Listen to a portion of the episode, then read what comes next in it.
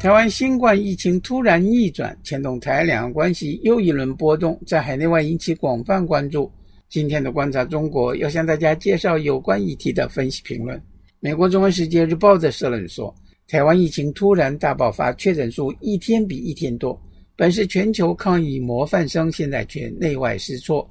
为化解在党主张采购大陆疫苗，蔡政府用中共认知作战策略应对。民进党说，每当疫情趋紧，诸如普筛购买大陆疫苗等网络文章就大量出现贴文，挑动台湾人民敏感神经，破坏人民对政府的信任。蔡政府也继反中牌，想消除购买大陆疫苗的压力，防堵中共对岛内施展触统战术。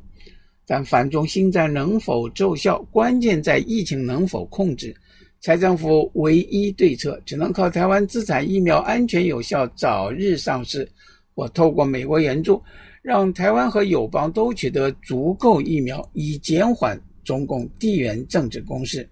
台湾自由时报的社论说，据我国安部门掌握，北京高层已下令对台发动新一波认知作战，情资显示启动时间大约落在本月十二、十三日前后。那时正是华航群聚感染事件持续延烧之际，中方执行单位涵盖隶属解放军战略支援部队的网络系统部以及国安部国台办，中共高层并下达深化内部矛盾、迟滞疫情缓和速度、降低身体生产动能、瓦解经济与股市、挫折台湾人的支持自信等目标。国内亲中政治人物这段时间也接续表态，配合讲同样的话，像是大赞中国防疫成功，台湾防疫破功，或煽动台湾就是不接受中国疫苗导致疫情扩散。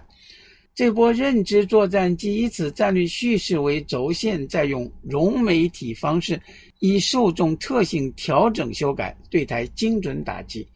国人全力抗疫当下，红色潜伏势力正倾巢而出，与对岸呈内外呼应之势，乱上加乱，以弱台。台湾旺报的社论说：台湾疫情一发不可收拾，政治口水却喧宾夺主。绿营不但指责大陆利用疫情对台见缝插针，发动认知战。更把各类质疑、批判蔡政府防疫的声音，通通打为配合对岸，还对双北市长发动攻击，怀疑他们配合大陆对台打认知战。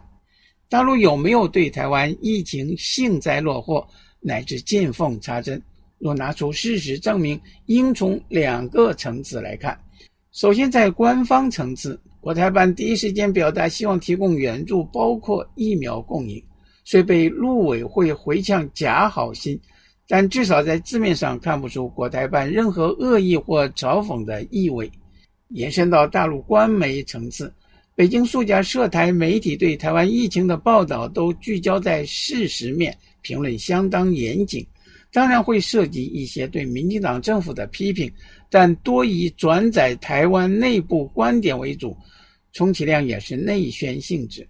其中一个明显的迹象，就是以往在大陆微博等社群平台上高度关注两岸台湾议题的大陆媒体，都不同程度地管控了网民评论。根据微博数字，至少有四点二亿大陆网民关注了台湾疫情，可以清楚看见，超过九成充斥着嘲讽、责骂、幸灾乐祸的言论。大陆官方却自上而下压制介意朝台的网络民粹，应该能够代表大陆官方不乐见民间反台仇台情绪，因而出手控制。以上是法国国际广播电台特约记者张文忠在香港为您报道。